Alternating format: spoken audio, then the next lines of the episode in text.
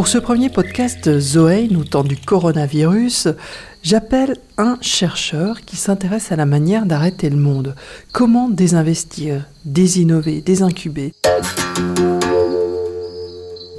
Il s'appelle Alexandre Monin. Allez, on y va. Bonjour Alexandre Monin. Bonjour. Si je vous présente comme professeur en stratégie numérique à la Business School de Clermont-Ferrand, docteur en philosophie, auteur euh, d'une thèse sur la philosophie du web, ça vous convient? Oui, oui, alors évidemment, ça, laisse des choses de, côté, on aura peut-être l'occasion d'y revenir, mais effectivement, c'est mon profil actuellement, tout à fait. Vous qui réfléchissez à la façon d'arrêter le monde, est-ce que vous êtes plutôt content de ce qui se passe aujourd'hui? Alors euh, non, non, non, je, ne me réjouis pas du tout euh, de la situation actuelle. Quand on, parle d'arrêter ou de, de, défaire le monde, effectivement, en fait, c'est le monde organisé, c'est-à-dire euh, le monde qui ne peut plus durer ou que nous savons aujourd'hui ne plus être euh, soutenable. Donc c'est ce monde-là effectivement, euh, mais ça n'est pas le monde dans toutes ses composantes. Donc non, je, ne m'en réjouis pas. C'est l'occasion cependant de réfléchir effectivement à la situation que nous vivons, à l'après bien sûr. D'un autre côté, effectivement, ce qui me fait réfléchir, c'est qu'on parle déjà pas mal de plans de relance. là, je viens de voir, je crois, une députée qui explique qu'il faut subventionner la publicité parce que euh, euh, sinon économiquement ça va, avoir un impact trop fort. J'entends effectivement également des représentants de compagnies aériennes qui nous expliquent qu'il va falloir euh, peut-être détaxer les, billets pour permettre à ce secteur de, se relancer. Ce qui, moi, me fait réfléchir, c'est le fait que d'une certaine manière, là encore, il y a une situation clivée où les organisations, les institutions euh, voient bien que euh, leur modèle de préparation aux crises euh, basé sur une gestion à très court terme ne fonctionne plus. En fait, il n'y a même plus de préparation de crise, hein, c'est plutôt ça. Euh, et c'est évidemment problématique. En même temps, ce sont des problèmes qui vont être de plus en plus endémiques, parce que derrière euh, la pandémie, il y a des problèmes liés à l'anthropocène, des problèmes liés au contact de plus en plus fréquent entre euh, les humains et les animaux sauvages du fait de la, du rétrécissement des espaces vitaux de, des biotopes de, de, ces animaux sauvages. Donc ce sont des crises qui vont vraisemblablement revenir avec d'autres. On sait que le permafrost fondant, il y a d'autres virus qui, risquent d'apparaître. Donc on n'aura pas terminé du tout avec les, pandémies. Donc c'est l'occasion effectivement d'en prendre conscience. En même temps, comme on veut aussi relancer l'économie, alors ce qui se comprend aussi, parce que la, survie des, personnes dépend aussi euh, de la survie des organisations auxquelles elles sont attachées euh, pour avoir euh, une protection sociale, pour avoir un salaire, etc. Est-ce qu'on peut vraiment attacher notre protection sociale? Est-ce qu'on peut vraiment attacher nos conditions de subsistance à des organisations dont on sait largement que dans les années à venir, à l'aune de ces pandémies qui vont euh, ressurgir, à l'aune également des problèmes posés par l'Anthropocène qui vont complètement changer et déstabiliser un grand nombre de, enfin, tous les secteurs en fait de l'économie. Est-ce que c'est une bonne idée de dépendre de ces organisations? Évidemment, je ne pense pas. Est-ce qu'il faut aujourd'hui, par exemple, sauver, euh, je sais pas moi, les, les, compagnies aériennes euh, et donner beaucoup d'argent pour sauver les compagnies aériennes? Non, je pense qu'il faut au contraire, dans certains secteurs qui ne sont plus du tout viables et on le voit, plutôt que d'avoir des plans de relance ou de sauvetage, d'avoir en fait des plans d'atterrissage. Et justement sur ces plans d'atterrissage, on n'a pas l'habitude de se dire comment faire atterrir euh, une industrie. Vous évoquiez l'aviation, c'est des millions d'emplois si au niveau mondial. Comment est-ce qu'on fait pour faire atterrir Pour se dire c'est plus la peine de continuer là-dedans parce que de toute façon, à moyen terme, euh, ça n'a pas d'avenir? Alors c'est effectivement une grande question y compris pour euh, des top managers, des patrons, etc., qui voient bien les problèmes, les écueils auxquels ils vont se, confronter dans les années à venir, eh bien même s'ils souhaitaient réorienter leurs organisations et les faire atterrir, ils n'ont pas aujourd'hui les leviers dont ils ont besoin. Donc il y a urgemment besoin de faire émerger de, nouveaux leviers, de mener en fait des, expériences qui peuvent d'ailleurs euh, s'inspirer de, choses qui existent déjà. Par exemple, pour faire qu'une entreprise puisse avoir son destin en main, donc ça veut dire euh, peut-être sortir des cotations boursières, euh, puisque dans ce cas-là, ce sont les actionnaires qui, décident et qui ne sont pas forcément justement eux impliqués dans ce type de, réflexion stratégique. et ça veut dire ensuite effectivement imaginer des leviers pour euh, concevoir un atterrissage par paliers successifs. En fait, ça ne peut pas être un atterrissage trop brutal, mais c'est nécessaire dans la mesure où, de toute façon, d'une part, les conditions euh, environnementales font que dans tous les domaines, les entreprises vont à un moment donné être confrontées à une sorte de butée comme ça où elles vont tomber et s'arrêter. Et d'autre part, il n'est pas du tout inimaginable que dans quelques années, l'État, au regard d'une situation environnementale dégradée, ne se mette à prendre des mesures euh, juridiques coercitives. Et là, les entreprises qui ne se sont pas préparées vont tomber de toute façon aussi d'elles-mêmes. Voilà, on hérite du monde organisé. Celui-ci n'est pas durable pour les raisons euh, en question. Et donc, il y a une idée même de soins à apporter à ces organisations.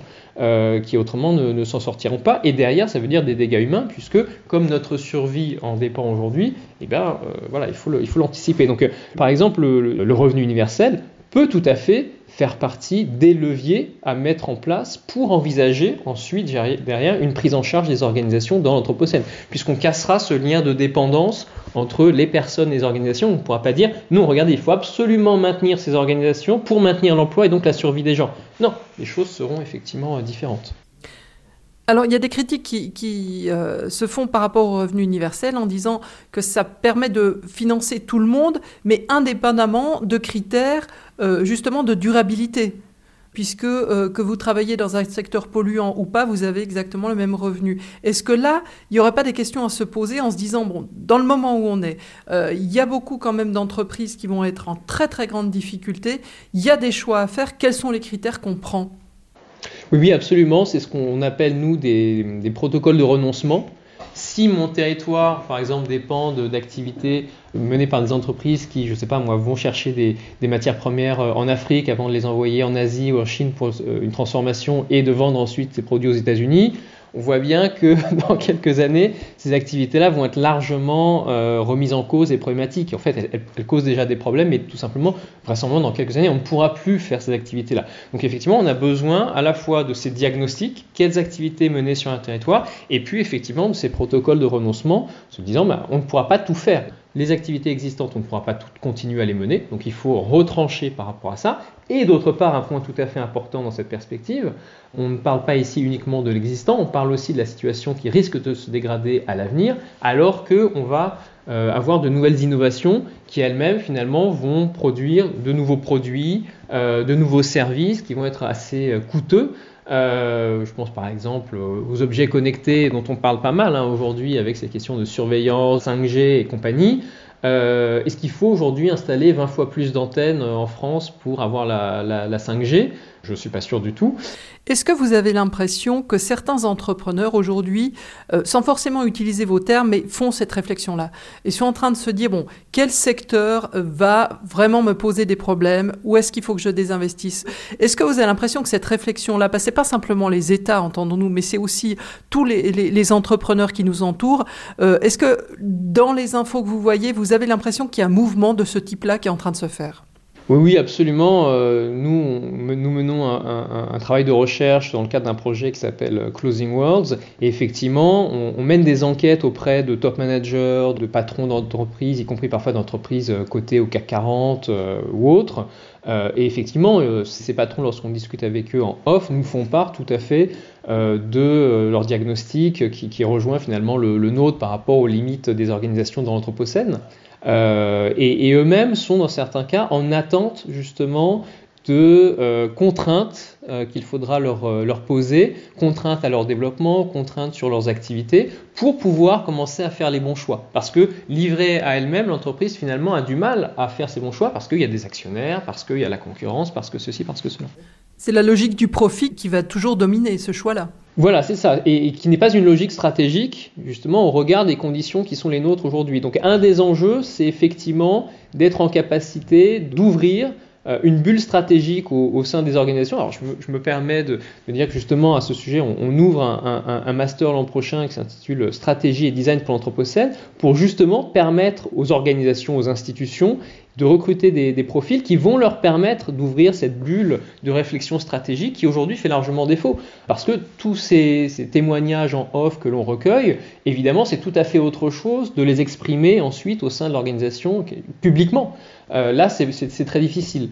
Dernière question, est-ce que vous avez justement l'impression que la crise qu'on est en train de vivre, parce qu'on a beaucoup parlé de crise avant, là, on, est en plein dedans, euh, ça va libérer la parole peut-être de, ces personnes dont vous nous parlez, qui dans les entreprises s'interrogent Ou la crise économique va être tellement compliquée qu'il faudra repartir euh, de plus belle Parce que c'est ça aussi qu'on entend.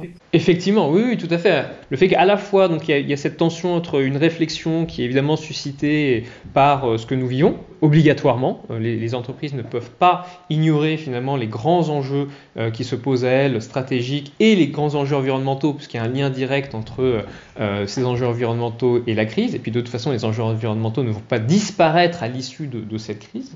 Donc c'est une sorte de répétition effectivement de choses qu'on pourrait voir à l'avenir. Je pense à l'immobilisation des chaînes logistiques, qui incite aussi à réfléchir à la sécurité alimentaire, à tout un ensemble de dimensions sur lesquelles il faut maintenant se positionner et effectivement pour lesquelles on doit prendre position dans l'espace et le débat public.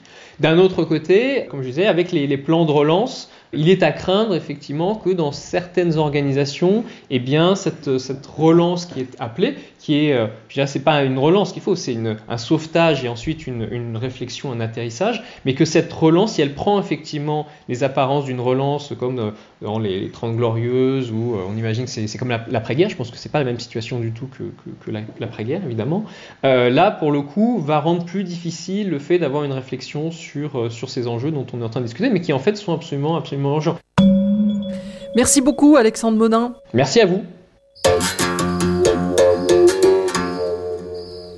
Si cet épisode des podcasts Zoein, c'est quand qu'on va où, vous a plu, n'hésitez pas à vous abonner via votre appli préférée. Et moi, je vous donne rendez-vous bientôt avec de nouveaux invités.